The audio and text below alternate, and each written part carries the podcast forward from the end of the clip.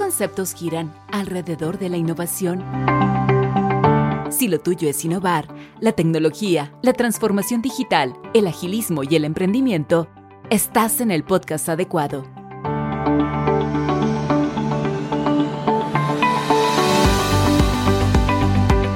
Referentes de varias industrias te comparten su experiencia, visión y recomendaciones para crecer como innovador. Qué gusto que estés aquí. Iniciemos el episodio de hoy en Innovación BGR.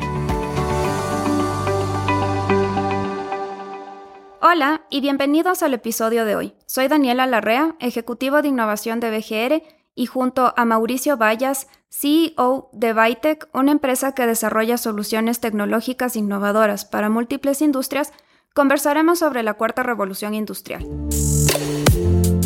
Mauricio, bienvenido a este espacio y qué gusto poder contar con tu conocimiento y experiencia para este tema tan importante. Bueno, es un gusto para mí estar aquí, atender esta invitación de ti, eh, Dani, y del área de innovación y transformación de Banco General Rumiñahui. Vamos a hablar sobre la cuarta revolución industrial y en realidad el sector industrial ha pasado por tres revoluciones. Tal vez algunas personas que nos están escuchando es la primera vez que van a oír sobre este tema, pero eh, hemos pasado ya por tres revoluciones en el sector industrial. La primera fue a mediados del siglo XVIII, con el surgimiento de las máquinas a vapor. De ahí tuvimos una segunda revolución industrial por ahí por los 1900, en donde aparecieron nuevas formas de energía como el petróleo, la electricidad, y esto ayudó a que el sector industrial empiece a crecer y en temas de producción en masa.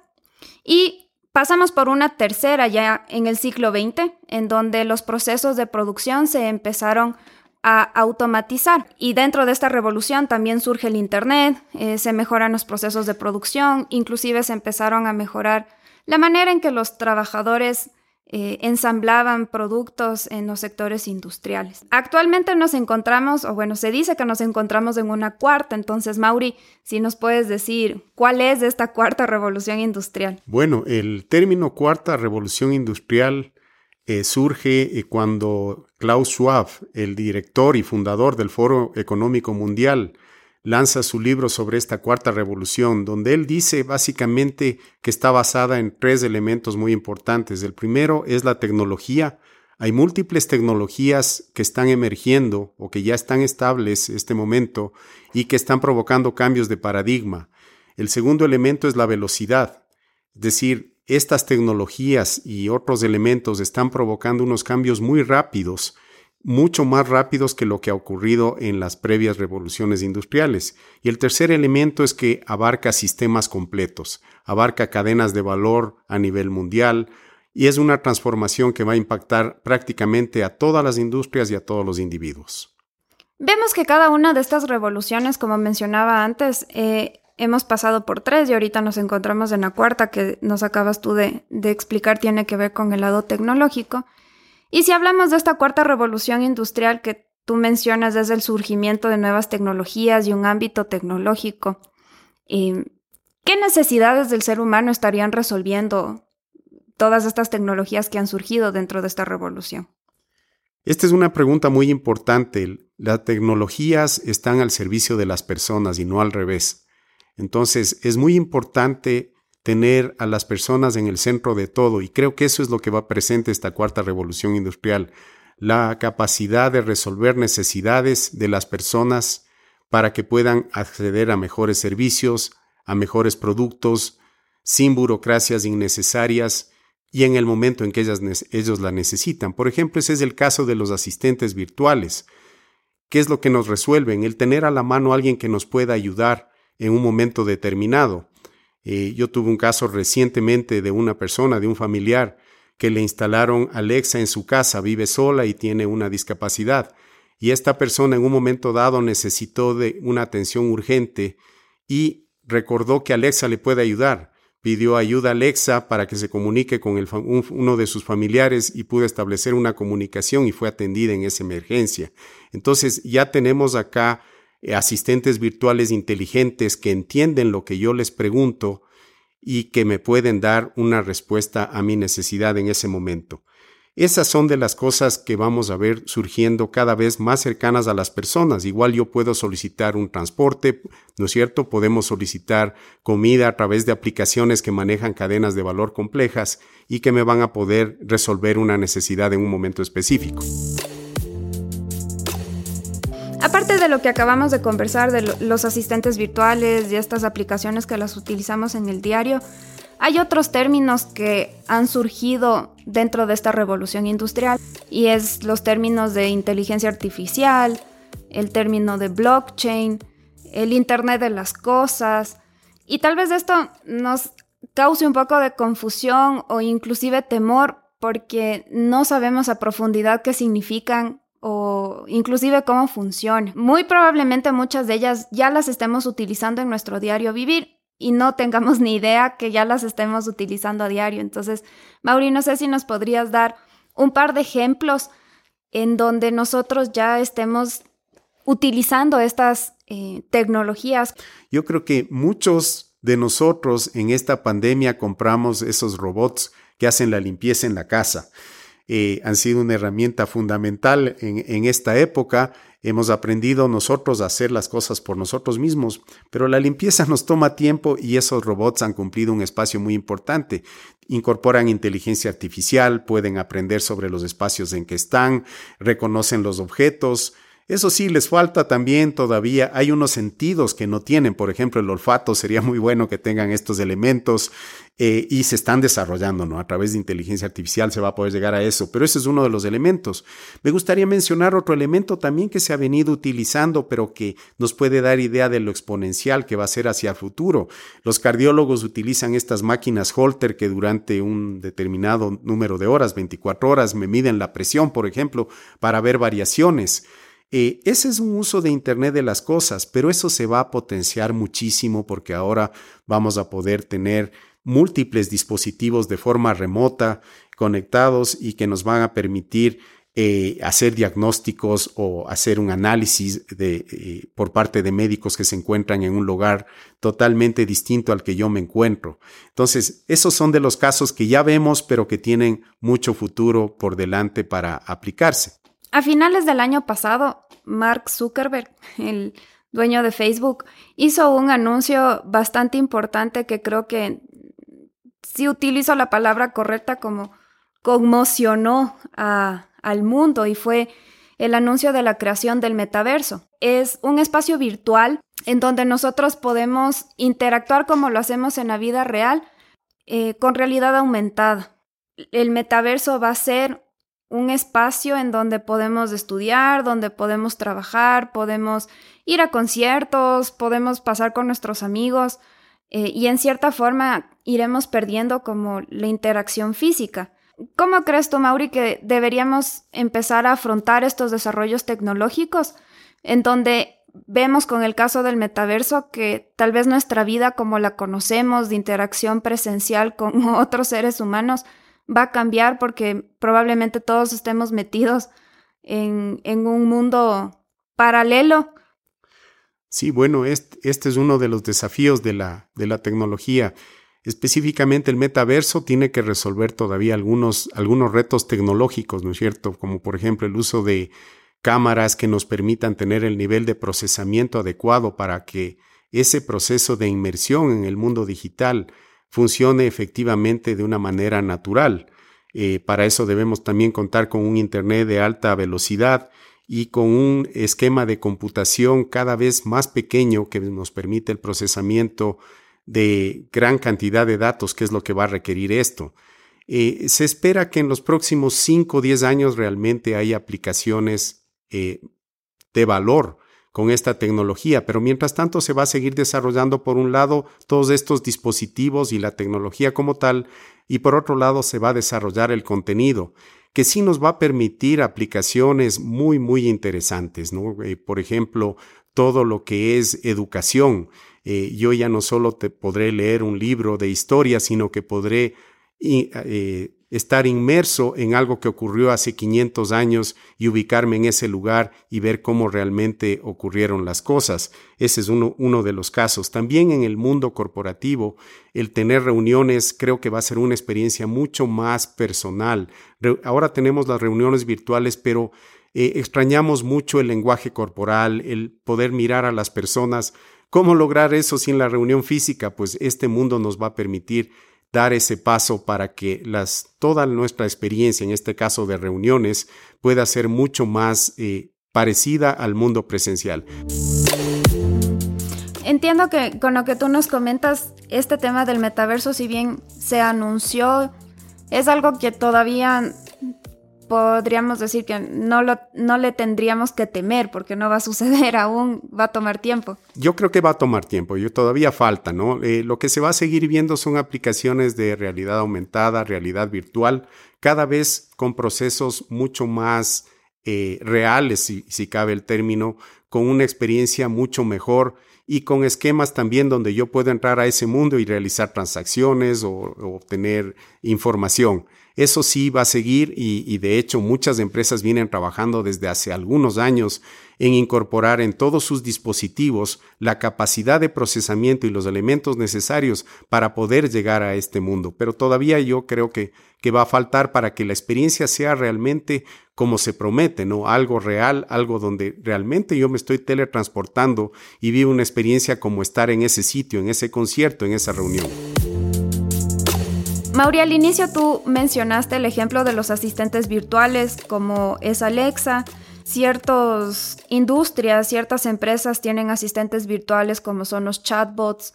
Y así hay algunos desarrollos tecnológicos en donde tal vez nos lleven a pensar que ya no nos van a necesitar a nosotros como seres humanos. ¿Consideras tú que en algún momento ya no se va a necesitar la mano de obra humana en los sectores industriales, empresariales y todo lo empezarán a hacer las máquinas o la tecnología. Bueno, eh, yo soy un optimista de que las personas siempre vamos a seguir siendo relevantes independientemente de los progresos tecnológicos que haya. Es verdad que la tecnología y ahora con todas las herramientas que están surgiendo, es verdad que van a desplazar a muchos trabajos tradicionales, especialmente a los que son más repetitivos, a los que son más predecibles o a los que requieren gran cantidad de información que, que una inteligencia artificial con un almacenamiento adecuado va a poder resolverlos.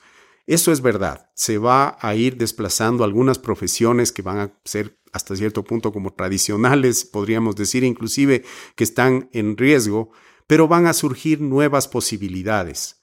¿sí? Es decir, puede darse una transición donde sí se pierda empleo y debemos como un poco prepararnos para actividades que puedan verse muy afectadas en eso, pero más bien debemos prepararnos para hacer actividades de más valor que van a generar empleo. Pero el talento, las conexiones que hacen nuestros cerebros todavía va a ser muy difícil de reemplazar. Si bien el médico, por ejemplo, va a tener un robot para realizar operaciones, pero necesitamos el neurocirujano experto en robótica que va a poder hacer esa operación. De pronto la va a poder hacer a distancia o va a colaborar en una operación. Es algo maravilloso que puede estar ocurriendo, pero siempre vamos a necesitar a ese neurocirujano o en general a médicos especializados que van a contar con este asesor, con esta inteligencia, con este motor que va a permitir acceder a vasta cantidad de información, pero que le va a asistir para la toma de decisión final. Está por verse qué es lo que va a ocurrir, pero soy un optimista eh, de que con la debida preparación todos vamos a tener oportunidades hacia el futuro. Desde tu experiencia y conocimiento, Mauri, ¿cuáles crees que serían las ventajas y desventajas de esta revolución industrial para nuestra actualidad? Podemos empezar por las ventajas. Yo creo que las ventajas son, por ejemplo, los beneficios para los, para las personas, ¿no? Eh, ahora, como ya mencionamos, podemos desde nuestro teléfono celular tener acceso a muchas cosas. Podemos tener acceso a información, puedo hacer transacciones, puedo hacer una compra de diferente tipo, eh, sin necesidad de ir a un lugar. Voy a poder obtener mucha información y comprar cosas, comprar productos eso es una de las grandes ventajas, eh, los beneficios de simplificar cadenas de valor, eh, beneficios, por ejemplo, de eliminar la burocracia. Eh, yo creo que hay una enorme oportunidad para los gobiernos de utilizando diferentes tecnologías como blockchain, por ejemplo, simplificar todo lo que es el manejo de activos, que queden de forma digital la propiedad de los bienes y que uno sepa quiénes fueron los dueños anteriores, todas las transacciones y de manera segura, eh, los títulos universitarios, la identidad de las personas, más son los beneficios que vamos a tener. Como desventajas yo creo que es el no prepararnos debidamente para este cambio.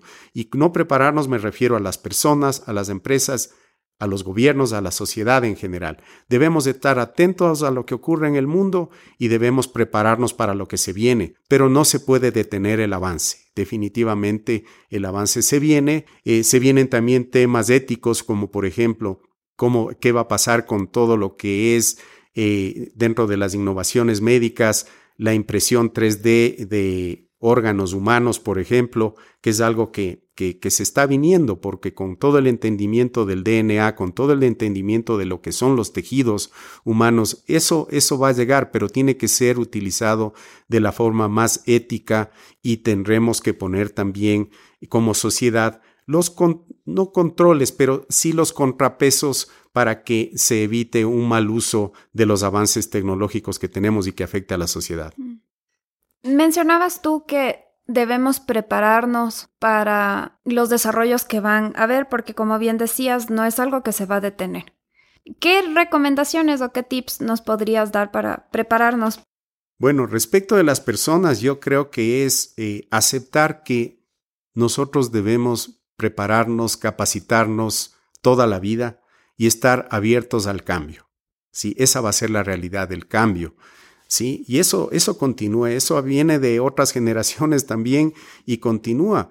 Eh, uno a lo largo de su vida va a ejercer múltiples roles y tal vez el rol para el cual estudió en la universidad no es en el que va a estar trabajando. Eso ya ha venido siendo una realidad, pero va a ser mucho más acentuado ahora. Voy a tener que adquirir habilidades adicionales y prepararme cada vez más. También hay habilidades muy importantes como por ejemplo la inteligencia emocional. Eh, es algo que va a trascender mucho en el futuro, es muy importante en la actualidad y cada vez va a ser más importante. Las personas son importantes por eh, para un trabajo, por ejemplo, principalmente por la actitud frente a las cosas que deben afrontar, frente a las tareas que deben realizar, porque la aptitud la pueden obtener y la pueden mejorar pero la actitud es algo muy importante. Entonces, debemos trabajar en eso. El trabajo en equipo también es algo muy importante para las personas, saber trabajar, relacionarse, interactuar con otras personas. Eso se va a enfrentar en el futuro. Yo voy a posiblemente estar trabajando con un equipo con personas que están en múltiples países, con diferentes culturas, con diferentes eh, eh, capacidades, necesidades, diferente forma de ver el mundo, y yo tengo que adaptarme a ese mundo y entrar a colaborar, y eso va a ser algo muy valorado. El teletrabajo también es una realidad, nuestra capacidad para nosotros mismos eh, ejecutar las tareas con el 100% de, de responsabilidad que hemos demostrado que lo tenemos, que la gran mayoría nos hemos adaptado a eso, pero esta suma de, de elementos y de nuevas habilidades va a ser lo que va a potenciar a las personas hacia el futuro para estar mejor preparados para los cambios que se vienen. Mm. Me gustó lo que mencionaste ahorita al final con el teletrabajo porque creo que con esta experiencia de la pandemia, sin querer, nos adaptamos al mundo tecnológico y creo que todos estuvimos abiertos al cambio, obviamente por la situación en la que nos encontrábamos, no podíamos seguir trabajando de manera presencial, pero nos adaptamos al cambio que nos trajo la pandemia y ya experimentamos el involucrarnos en temas tecnológicos. Tal vez al inicio fue complicado porque no sabíamos cómo se usaba el Zoom o cómo me conecto a las reuniones virtuales, cómo, no sé, hago las conexiones del Internet en la computadora, cómo mando los archivos, qué, qué son los archivos compartidos y todo lo que nos trajo el trabajar desde casa, pero fue un primer inicio y experimento a irnos adaptando a estos cambios tecnológicos. Para ir cerrando, Mauri, quisiera que nos puedas dejar un último pensamiento sobre lo que hemos conversado, tal vez algo que les quieras recomendar a las personas que escuchan este podcast. Bueno, yo creo que eh, lo importante es eh, no perder el enfoque. ¿sí? Eh, estas, estas revoluciones industriales o estos cambios tan acelerados nos pueden llevar a pensar que sí, vamos a ser reemplazados, eh, que enfrentamos un mundo cada vez menos comunicativo, mucho más tecnológico. Eh, sí es verdad, pero la base está ahí. Seguimos siendo seres sociables, seguimos siendo seres que disfrutamos de la naturaleza, seguimos siendo personas que disfrutamos del diálogo con los amigos. Eh, eso es muy importante. Entonces la tecnología debe más bien, entendiendo lo que somos, darnos las herramientas para que pudiendo llevar una vida de calidad, pudiendo relacionarnos, pudiendo atender nuestras necesidades de mejor manera, sigamos nuestra vida y busquemos nuestra, nuestra felicidad. Sí, ahora, las personas estamos inmersas en empresas y las empresas tienen también que evolucionar y prepararse para lo que se viene. Es muy importante que adquieran una mentalidad de startup, es decir, ya no ser la empresa tradicional que lo sabe todo y que esté en una posición cómoda, puede haber disrupción que me puede afectar y puede desplazar mi actividad como empresa. Entonces es muy importante adoptar eh, la cultura de agilismo, por ejemplo, que yo pueda analizar las cosas de una mejor manera, responder al mercado de una forma más ágil, estar muy atento a la evolución tecnológica y cómo me puede impactar, estar muy atento a las necesidades de las personas y siempre buscar a través de la tecnología cuando aplica las soluciones necesarias para atender esas necesidades. Las empresas ahora deben día a día seguir manteniendo y creciendo su espacio. No pueden descuidarse en ningún momento y utilizar las herramientas que están a mano a través de todo lo que es el análisis de data, por ejemplo, el conocimiento que me permite obtener la data a través de la analítica avanzada de la inteligencia artificial es muy importante. Es decir, las empresas deben también adaptarse a lo que se viene, estar muy pendientes, evolucionar y de pronto también estar muy abiertos a hacer disrupción. Hemos llegado al final de este episodio titulado Llegamos a la cuarta revolución industrial, la tecnológica. Espero que esta conversación los haya ayudado a comprender sobre las tecnologías que han surgido durante estos años y sobre todo a perderle un poco el miedo al desarrollo tecnológico que estamos viviendo. Como conversábamos, son tecnologías que nos están ayudando en nuestro diario vivir, que muy probablemente ya las estemos utilizando, pero también eh, estemos conscientes de que no debemos ir al extremo de renunciar a nuestra vida eh, presencial, física, interacción con otras personas por estar inmersos en el mundo tecnológico. Les agradecemos mucho el habernos escuchado y esperamos que se conecten nuevamente al podcast Innovación BGR para escuchar más sobre lo que tenemos para contarles.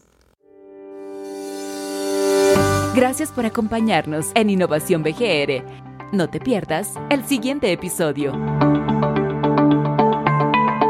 Nos encuentras en Spotify, Apple Podcast, Google Podcast y en nuestro sitio web innovacionbgr.com.